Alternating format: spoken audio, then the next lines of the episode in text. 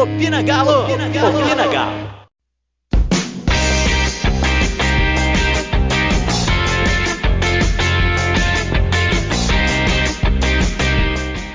Que noite de que no sábado e que quarta-feira especial que aguarda a gente com o reencontro com um grande jogador que é conhecido da marca, que é querido pela torcida do Atlético, nunca jogou aqui, mas já deu várias alegrias pra gente, que é o senhor Egídio. E para falar comigo do que foi esse jogo contra o Goiás no último sábado e tudo sobre o jogo com, é, que vai ser contra o Fluminense na quarta-feira, eu trouxe de novo comigo o Pedro. Fala um pra galera, Pedro. Oi, gente. É um prazer estar aqui novamente nesse, nesse podcast maravilhoso e falar da vitória do Atlético é sempre uma coisa que a gente, que a gente tem prazer e esperar mais uma grande vitória em casa, mais uma grande exibição e jogar contra o Egídio é, dá uma felicidade a mais. Com certeza. É, e hoje, além desses, desses dois jogos que a gente vai falar, a gente vai trazer mais sobre a nova contratação do Atlético, que ainda não foi anunciado pelo perfil oficial, nem pelo perfil de Sete Câmara, pelo menos na data da gravação desse podcast, que é na terça-feira. E mas a expectativa é que ele chegue nos próximos dias e já chegue para ser titular, que é o Zarate, né? Uma jovem promessa. A gente fala disso e muito mais daqui a pouco.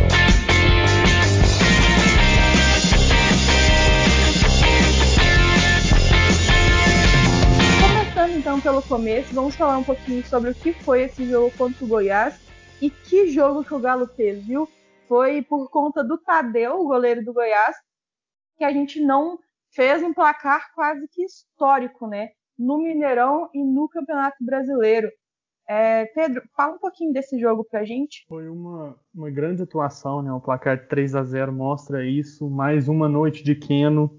É, como eu, eu disse na minha última participação aqui no podcast, que sábado, 9 horas da noite, é o horário do Keno, e mais uma vez ele foi o homem do jogo jogou muita bola, fez um gol, deu uma assistência, fez a jogada do Marrone, participou muito, teve bola na trave. E foi uma grande exibição. Teve a estreia do Savinho como titular. O torcedor está empolgado com toda razão. É um garoto diferente, é uma promessa, uma joia a ser lapidada. E o Atlético tem que explorar esse, esse garoto e o contexto do jogo foi um jogo muito tranquilo. O Atlético finalizou 23 vezes, 11 no gol. O Sampaoli cobrou mais assertividade na hora da finalização, do aproveitamento de chances, mas parou no Tadeu em uma noite inspirada. Tadeu é o grande responsável pelo Goiás. No ano passado era Tadeu e Michael. Esse ano é só o Tadeu, então o Goiás corre sérios riscos de ser rebaixado, porque o goleiro catou tudo, fez cinco grandes defesas, mas sofreu três gols. Né? O time não ajuda, o Everson praticamente não trabalhou e o Galo não teve dificuldades contra o Lanterna, né? Então, mas foi uma grande exibição, foi uma retomada de confiança, acho que é muito importante depois da derrota, como foi contra o Fortaleza, e a manutenção do 100% de aproveitamento, né? E outra coisa que eu gostaria de pontuar é sobre o Natan. Sete jogos que ele atuou, sete vitórias do Atlético. Não é por acaso, é um dos melhores jogadores do Atlético na temporada. Com certeza. É, só para deixar registrado aqui, a gente sempre fala nossos placares no final do jogo. É, dessa vez o Douglas acertou, gente, a primeira, primeiro palpite certo dele desde o início do que ele está aqui com a gente no podcast. Eu passei bem perto, né? Falei 3 a 1 mas que bom que a gente não tomou esse eu golzinho aí. Eu... eu falei 4 a 1 e foi três gols de diferença. Tá bom. Tá. Achei que ia ser um gol mais pra gente, um achei que a gente ia tomar um gol, mas a gente conseguiu depois de seis jogos consecutivos, não sofrer gol numa partida. Sim. Isso é muito bom para trazer confiança para o Everson também, né? Ele estava sendo muito questionado. Claro que eu acho que é um pouquinho de criação de crise, mas ele estava sendo questionado porque ele tem tomado muitos gols, muito mais gols que o Rafael estava tomando nos gols nos jogos que ele jogou. Então havia esse esse pequeno atrito, né, que só estava acontecendo lá de fora do clube, dentro do clube, os três goleiros, inclusive o Vitor, é, tem uma convivência muito boa, um fortalece o outro. A gente tem três goleiros muito bons no elenco e uma confiança que eu tenho tanto no Everson quanto no Rafael. Para mim, qualquer um dos dois que jogar, eu vou estar muito bem servido de goleiro. É, voltando ao jogo contra o Goiás, foram 66% de posse de bola. Então a gente vê o tanto que o, que o Galo. Foram quase 600 passos também, né? 599. É, então, assim, a gente vê o tanto que o Galo tá sufocando, tá aprendendo a sufocar os times que joga contra e o tanto que tá ficando difícil jogar contra o Atlético. Já é uma sequência de vitórias aí com três, quatro gols que poderiam ser mais. Então, fica fica uma assim uma expectativa que a gente sempre tem de muitos gols, né? Acho que eu não senti isso desde 2012, que falava assim, ah, vai jogar no Mineirão, eu já falava vai ganhar de quanto. Eu nem, nem ficava preocupada de quanto vai, de se ia ganhar ou não, porque ganhar a gente ia, dependia do tanto. E acho que o único jogo que a gente não, acho não, o único jogo dessa, de todas essas rodadas do Campeonato Brasileiro que a gente não marcou gol foi o 1 a 0 contra o Internacional lá no Beira Rio, que a gente perdeu, né, 1 a 0 E coincidentemente foi contra um, um treinador que vem da mesma escola que o São Paulo, que é aquele treinador que segura a bola, abafa, gosta de abafar o jogo, né? Foi um jogo bem bem disputado, assim, coisa que o Galo errou uma vez, nesse um erro tomou gol. O Inter não errou nenhuma vez, não tomou gol. Então, apesar de, do, como o Pedro já mencionou, a gente tá, ter uma, uma regularidade ruim, assim, né? Que a gente está tomando gol todo jogo. É, a gente tem uma regularidade boa também, que a gente faz gol todo jogo. É, mais alguma coisa a acrescentar, Pedro, sobre esse, esse jogo contra o Goiás? Ah, só, é, só ressaltar o que você falou sobre o ataque, né?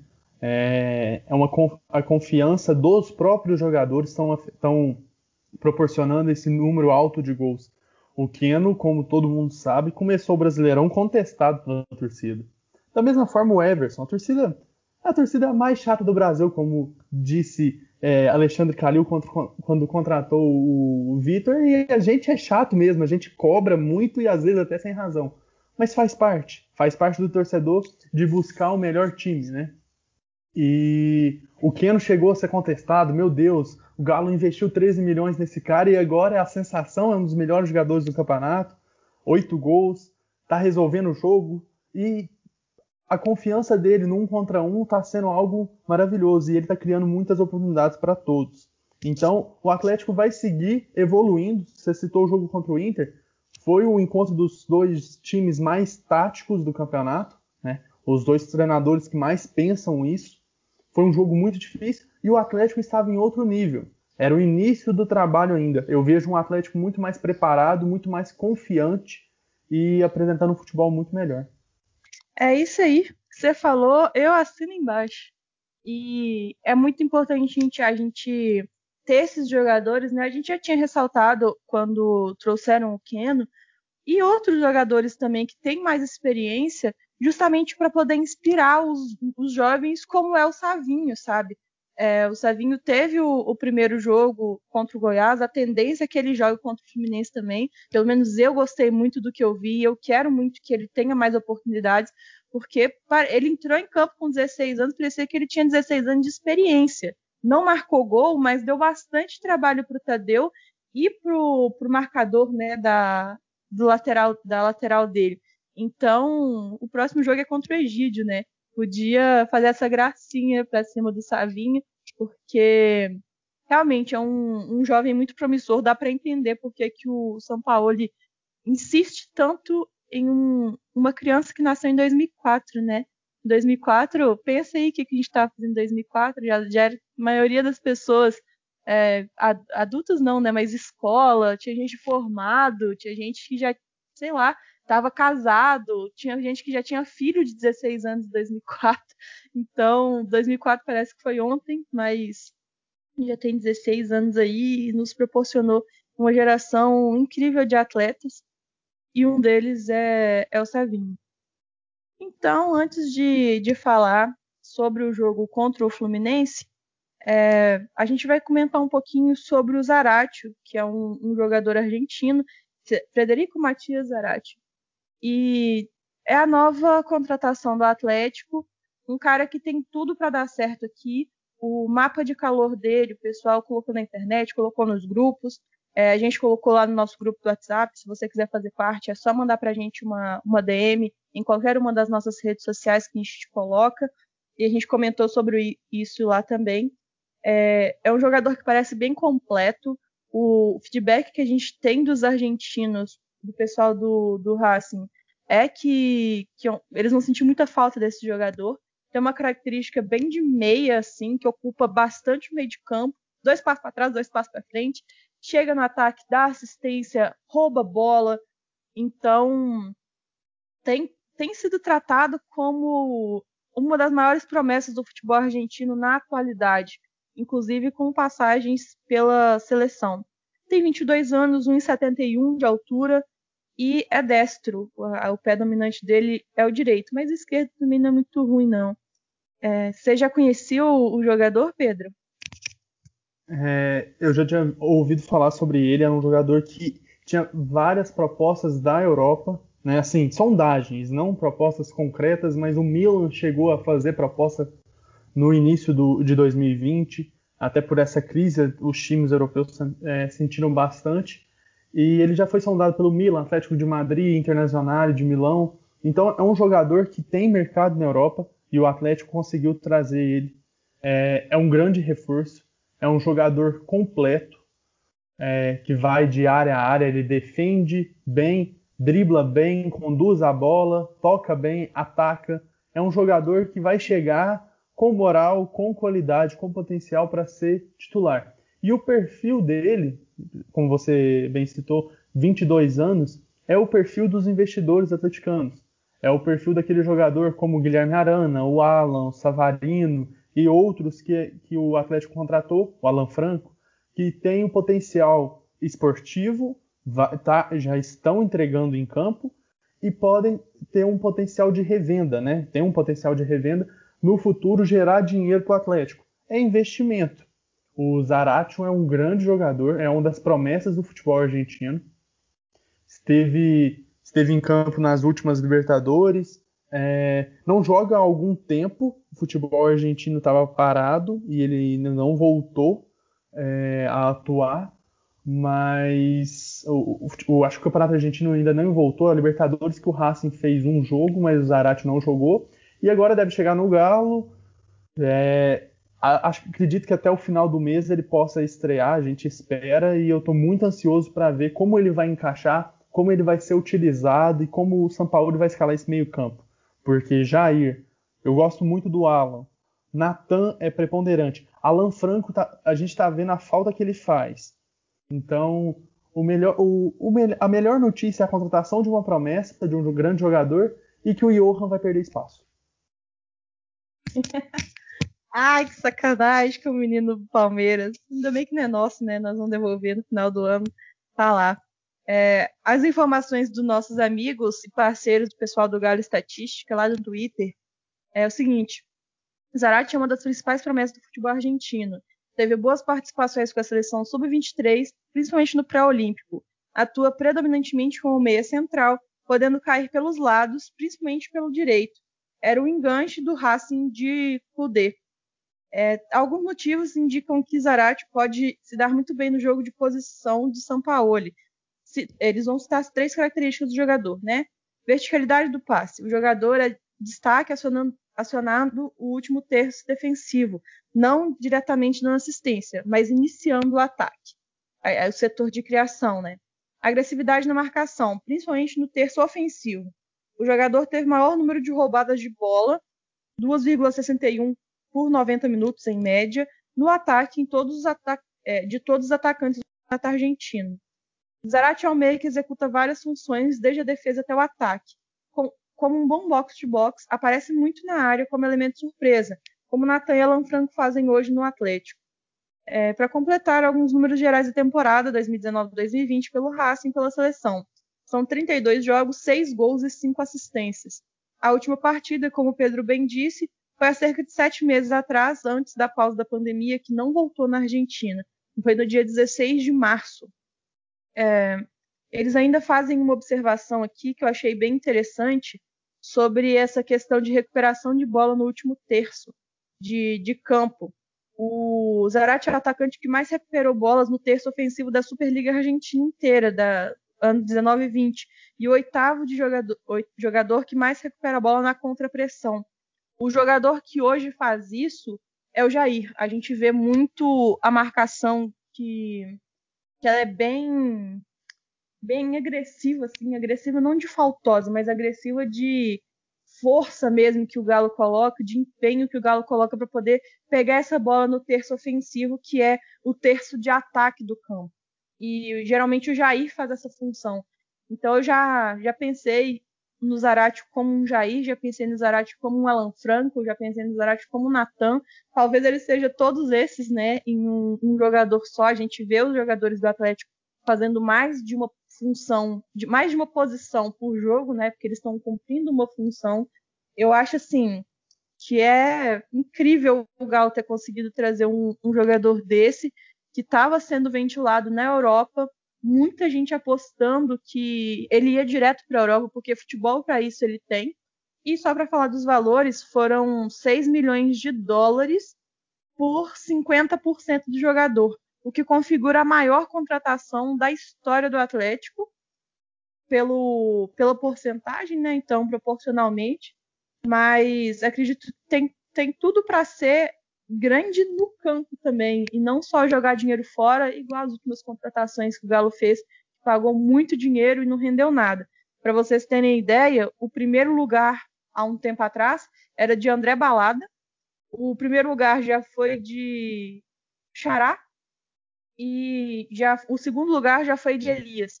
Então, são três jogadores que não deram retorno absolutamente nenhum para o Atlético, nem no campo, nem na venda. O Xará foi o único que a gente conseguiu vender pelo mesmo dinheiro que a gente pagou, então foi mais ou menos que uma troca, e mesmo assim foi tudo por conta de, de câmbio, né? Quando a gente comprou ele, o, o dólar estava mais baixo, aí a gente vendeu ele em dólar e o dólar estava mais alto, então a conversão compensou. Mas o resto eu não preciso nem citar, né? Tudo que, que André, Balada e, e Elias fizeram para o Atlético. E aí, Pedro, é... o que, que você acha? Qual é a sua expectativa sobre esse jogador? É, sobre o que você falou do, da forma que ele pressiona, é, era uma característica do, do Racing, do Kudê, atual treinador do, do Internacional, era de muita pressão. Como você disse no início da, da, do podcast, é, o, o Kudê a, é da mesma escola que o Sampaoli e ele tem essa mesma característica. Acredito que o Zarate possa entrar mais na função do Alan Franco ou do Natan e nessa pressão. O Alan Franco também, junto com o Jair, são os jogadores que mais são agressivos na marcação, a marcação alta, e o Zarate vai agregar muito nessa função, nessa essa possibilidade de não deixar o time é, adversário jogar. A gente viu isso muito claramente no jogo contra o Vasco. Né? Contra o Goiás nem deu para ver porque o Goiás não tinha qualidade para tentar sair. O Tadeu deu bico muitas vezes, mas o, o Vasco tentava sair e em duas as duas jogadas de pênalti, uma o Jair roubou, a outra o Alan Franco roubou. É uma característica atleticana e uma característica de Zaratio. O São Paulo, o torcedor pode ficar tranquilo. O São Paulo não pede jogador à toa. Ele pede jogadores que estão faltando no elenco, né, funções que estão faltando no elenco, e jogadores que já entregaram algo que seja parecido com o que ele espera em campo. Então o Zarate tem a característica e vai agregar muito, mas muito mesmo, ao, ao elenco atleticano. Só que o torcedor vai ter que ter calma. Como a gente já disse duas vezes, ele está sete meses parado. Para voltar de sete meses, gente, a gente que é atleta amador sente tanto quando volta, um profissional de alto nível não pode nem comparar. Com certeza. É... Mas aqui é aquele negócio, né, Pedro? A gente aqui no Opina, no Vamos Galo em geral, é, o pessoal do Fala Galo, Camisa 12, é, Galotube, essa galera tipo de todos os canais independentes do Galo, vivem falando, é, gente, vamos ter paciência com os caras. É o Keno chegou aqui sem valer nada e hoje era para ter sido o melhor jogador do mês, né? Entregado pro Marinho, mas todo mundo sabe que era do Keno. Quem faz dois hat-trick no mês tem que ser o melhor do mês. É, e ele, o Keno também, ele bateu recorde no, no SofaScore, né? O, o Pedro citou, eu também uso bastante esse aplicativo para estatística. Então, ele bateu o recorde de 9.4 no, no jogo contra o Goiás. Então, é um jogador que a gente viu que desenvolveu bastante. Outro jogador que foi muito contestado foi o Alan Franco, que era chamado de Alan Fraco, é, porque fez nos dois primeiros jogos. Eu falei assim, gente, olha o tanto que esse cara tem domínio de bola, olha o tanto que ele aparece no lugar certo na hora certa. Ele sempre está ocupando um lugar no, no campo que ninguém está ocupando. E aí, hoje todo mundo sente falta do, do Alan Franco. Savarino, a mesma coisa. Começou Savalizo, aí de repente caiu, né? Justamente na lesão do Natan. E eu disse, gente, o Natan vai voltar e o, Savali, o Savarino, ele joga muito bem com o Natan, porque o Natan ocupa um espaço que dá liberdade para o Savarino jogar do jeito que ele gosta. E tá aí marcando gol de novo. É, agora estão pegando no pé do Sacha, né? Que o Sacha não faz gol. Gente, o Sacha faz muito mais do que fazer gol, sabe? Ele deixa os outros fazerem. Ele dá condição para os outros fazerem. Então, isso é muito importante também, além de ter o cara que empurra para o gol, ter o cara que, que faz a, facilita, né, isso acontecer, cada um no seu quadrado. E é. aí, pode falar. Não, é que o torcedor, no, em geral, tem um, uma dificuldade para enxergar a parte tática e o que os jogadores proporcionam. A gente era acostumado com o, o, melhor time da década foi um time do Cuca, que era balão, o Ronaldinho colocando para o Bernardo Tardelli. E agora a gente está podendo acompanhar um time muito diferente, um time que sabe o que está fazendo em campo. E cada jogador desempenha a sua função de uma forma muito correta. Eduardo Sacha não fez gol contra o Fortaleza, mas estava sendo criticado porque ah, o centroavante tem que fazer gol. Gente, calma. O jogador faz muito mais do que isso. O Sampaoli não pediu Eduardo Sacha à toa. Eduardo Sacha não fez 34 de 38 jogos no Santos na última temporada à toa. Não foi. Ele fez porque ele entregou muita coisa. Então, assim, Alan Franco, a gente tá vendo o tanto que faz falta, tanto que ele ajuda o time, às vezes sem a bola, às vezes fechando espaço, às vezes ocupando espaço, às vezes puxando a marcação de uma forma, como o Sacha faz também, puxando a marcação de uma forma e o cara podendo entrar na outra o futebol não é só gol, não, lógico, né? Assim, o gol resolve o jogo, mas não é só o Alan Franco ganhou moral com a torcida após dois gols contra o São Paulo e um gol contra o Santos, né? Que ele fez em sequência ali e aí todo mundo, ah, esse cara joga muito. Mas aí depois ele não fez gol mais, mas vinha jogando muito bem, porque na parte tática e técnica ele tem um domínio de bola, um passe muito bom. Então tá fazendo falta, agrega muito ao time e o torcedor tem que ter calma para observar cada um desses jogadores. Com certeza. E falando, né? Falando de coisa boa, vamos então falar do, do Atlético Fluminense, que vai acontecer no, no Mineirão é, amanhã, dia 14 do 10, né? Do dia que você estiver ouvindo o podcast, às 21h30. Jogo vai ser transmitido pela Globo Minas, pela Globo Rio. É um, um, dia perigoso num horário perigoso, né, Pedro? O que, que você acha disso? É super superstição. É, como a gente citou no podcast da última semana antes do jogo contra o Fortaleza, o Galo tinha jogado duas vezes, aí jogou contra o Fortaleza, completou três jogos na quarta-feira, nove e meia. São três derrotas contra Botafogo, Santos e Fortaleza. Mas é o primeiro jogo em casa neste horário, o horário nobre da, do meio de semana. Então, em casa a gente está muito confiante. E eu acredito que esse para os supersticiosos como a gente, é, esse tabu vai embora, a gente vai conseguir vencer em casa e vai abrir ainda mais distância na liderança. Tudo vai dar certo. É, então, o, o Atlético continua com os mesmos desfalques, né? O Alonso, o Franco, o Savarino, eles estão na seleção. Provavelmente vão voltar, eles vão voltar cada um no dia, né? Porque aí depende do voo do país que eles estão. Acho que um dia 14, outro dia 15, outro dia 16. Não decorei quem volta quando, mas provavelmente no próximo jogo eles já estejam os três disponíveis para poder entrar em campo. E aí, com o novo protocolo da, da Comembol, a Comembol está fazendo testes neles, então quando eles chegarem, eles não vão precisar fazer a quarentena, porque eles já estarão todos testados, né? Eles já estão sendo testados é, nesse período de, de, eliminatória. E quando eles chegarem aqui, o Atlético vai fazer um teste. E aí é claro que se testar negativo, eles estão liberados para jogar.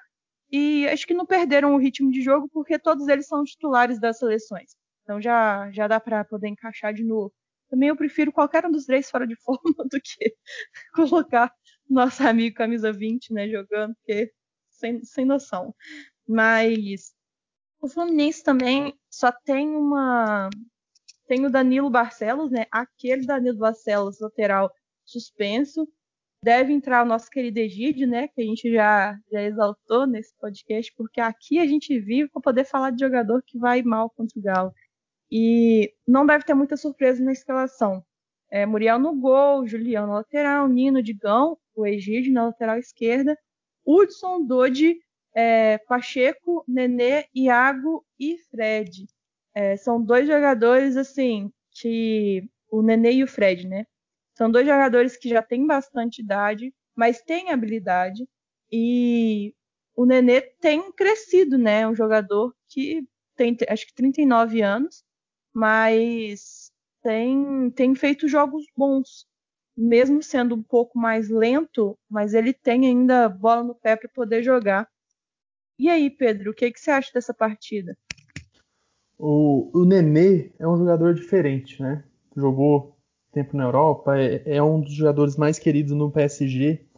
É um jogador que tem muito talento. Com 39 anos, é o vice-artilheiro do Brasil no ano, atrás só de um jogador do CSA, com 19 gols. Ah, mas a metade foi de pênalti. Sim, ele não perde um pênalti desde 2018. Então, defesa, não faça pênalti. Nenê muito difícil dele perder uma, um, uma penalidade máxima.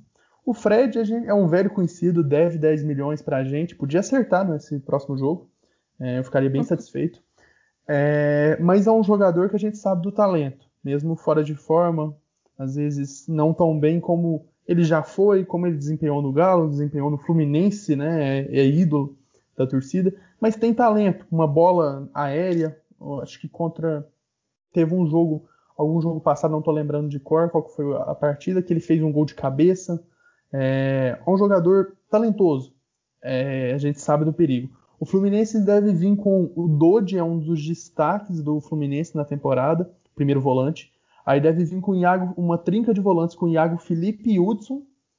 O, e um pouco mais para frente o Fernando Pacheco pela direita e o Nenê pela esquerda, mas criando, né? O Fernando Pacheco é mais corredor e o Nenê mais organizador. E o Iago Felipe e o Hudson chegam um pouco. É, acho que a, a, principal baixa é o Danilo Barcelos. Aí o torcedor mexicano pensa: gente, eu não tenho saudade do Danilo Barcelos. A gente tem Guilherme Arana, eles têm Egídio. Então, eles estão com saudade do Danilo Barcelos. Então, a gente tem que agra agradecer porque o Danilo Barcelos já fez sacanagem com a gente. 2016, Campeonato Mineiro, a gente sabe. Depois ele veio pro Galo e ainda continuou fazendo sacanagem no nosso time. Mas o, depois que o Egídio saiu, o Egídio era titular até o jogo com o Atlético Goianiense, em 24 de setembro. Depois foram quatro jogos, três vitórias do Fluminense, um empate. O Fluminense é o quinto colocado do Brasileirão, tem o segundo melhor ataque junto com o Flamengo. O Flamengo, no o dia que vocês vão ouvir o podcast, na quarta, o Flamengo já vai ter jogado na terça, deve ter marcado gols contra o Goiás, então o Fluminense é o terceiro melhor ataque. É, não, não, é um time bobo, é um time muito bem montado pelo Odair e vai jogar retrancado, vai jogar fechado contra o Galo. É um jogo de paciência, o Galo vai ter que encontrar espaços. Se o Savinho jogar nas costas do Egídio, eu tenho muita confiança que pode ser o jogo do menino, o jogo dele marcar o primeiro gol.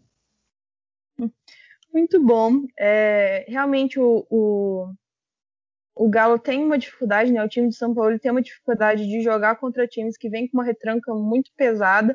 Foi o caso do Fortaleza, né? O, o, os outros times também que a gente é, que a gente sofreu derrotas foram times que, que jogaram bem fechadinhos, mas a gente também consegue furar essa defesa. Foi assim contra o Curitiba, foi contra o Bragantino. Então dá para poder fazer essa essa mediada, né? Só não pode ficar perdendo gols porque aí vai ser mais difícil chegar, né? As chances diminuem, então tem que ser mais preciso nessa hora da conclusão. Falando do histórico do jogo, é, são 93 jogos com 37 vitórias do Atlético, 26 empates e 30 derrotas. 146 gols pró, 134 gols contra, com um saldo positivo de 12. Em Belo Horizonte, são 25 são 52 jogos com 25 vitórias, 16 empates e 11 derrotas. Então, a vantagem continua nossa de qualquer forma. O, o Fluminense tem feito um campeonato muito oscilante, né? Tipo, ganha um jogo, perde outro. É, os últimos cinco jogos, perdeu de 3 a 1 em Goiás para o Atlético Goianiense, venceu o Curitiba em casa por 4 a 0 empatou com o Botafogo no Clássico, é, no Newton, Santos, é, ganhou do Goiás fora de casa por 4 a 2 e no último jogo, um jogo muito feio, diga-se de passagem, que eu estava assistindo, ganhou do Bahia é, de 1 a 0 com um gol de pênalti do Nenê. E agora vai jogar com, com o Galo. É, qual que você acha que vai ser uma arma que a gente pode usar assim para poder ganhar do Fluminense, Pedro? Eu acho que a participação do Natan e a forma como os pontas jogam vão ser preponderantes, estão sendo, né, para o Atlético vencer. E eu acho que contra esses dois alas, que é o Igor Julião, um, uma pessoa que eu respeito bastante com a pessoa que é, o ser humano que é, mas como jogador é um pouco mais fraco. E o Egídio, a gente não precisa nem falar. Então eu acho que os pontas, Keno e acredito que o Sávio poderão resolver bastante esse jogo. A gente tem que ver como o São Paulo vai escalar o time, né? Porque o Johan foi mais uma vez é, um jogador nulo em campo. Então, acredito em, em mudanças e dependendo assim como o São Paulo vai escalar a equipe, como vão participar cada peça, né? Era a minha próxima pergunta, então, Pedro, já adiantando então o que, que eu ia falar. Quem que você acha que, que vai entrar de titular no time do Atlético que o São Paulo vai escalar? É, nas últimas, eu tive duas, duas ou três participações aqui, errei todas as escalações, estou com um histórico muito bom. É, vamos lá. A defesa eu acho que vai repetir, né? Com Everson, Guga, Hever, Rabelo, Guilherme Arana. Eu acho que o Alan vai ser titular, porque eu, eu espero de coração que o São Paulo não escale o Johan. A gente pede paciência para os torcedores, né? A gente preza isso para enxergar a parte tática, mas o Johan não está entregando na tática, na técnica, ele só tem uma vontadezinha às vezes, então né, o Johan não é passível de ser passado pano né, para ele. Então eu acredito que Alan, Jair e Natan no meio-campo, o Jair um pouco mais, mais ofensivo, fazendo a função que o Natan fez no último jogo, que é a função do Alan Franco, né? O Natan volta para a esquerda, que o Johan jogou no último jogo, né? A meia pela esquerda ali. Sávio, Keno, ó, Sávio, Sacha e Keno, né? Eu quero a manutenção do Sávio, quero mais minutos para o menino, mas sem muita cobrança. Não quero que, ai meu Deus, o Sávio tem que fazer o gol, ah, o Sávio tem. Não, gente. 16 anos, como a Malu citou, 2004, é, o Hever e o Vitor estavam. 2005 o Hever e o Vitor foram campeões, campeões da Copa do Brasil. Então eles já eram profissionais em 2004. Para vocês verem o, a, a, juventude do menino sábio. Mas é essa a minha aposta. Então não mexi em nada. Basicamente só sumir com o Johan e colocar o Alan no lugar. É, eu acho que, que é o que o São Paulo deveria fazer, né? Vamos ver, o, o Careca sempre surpreende a gente.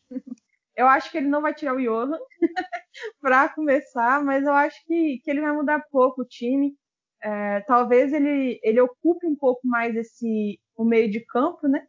Então pode fazer sentido entrar o Alan ao invés do Johan, porque o que o Fluminense tem de forte é o meio, justamente esse setor que você criou, de, de você citou de criação com o Nenê e agora ele jogando com essa trinca de volantes deu bastante certo, tem dado bastante certo.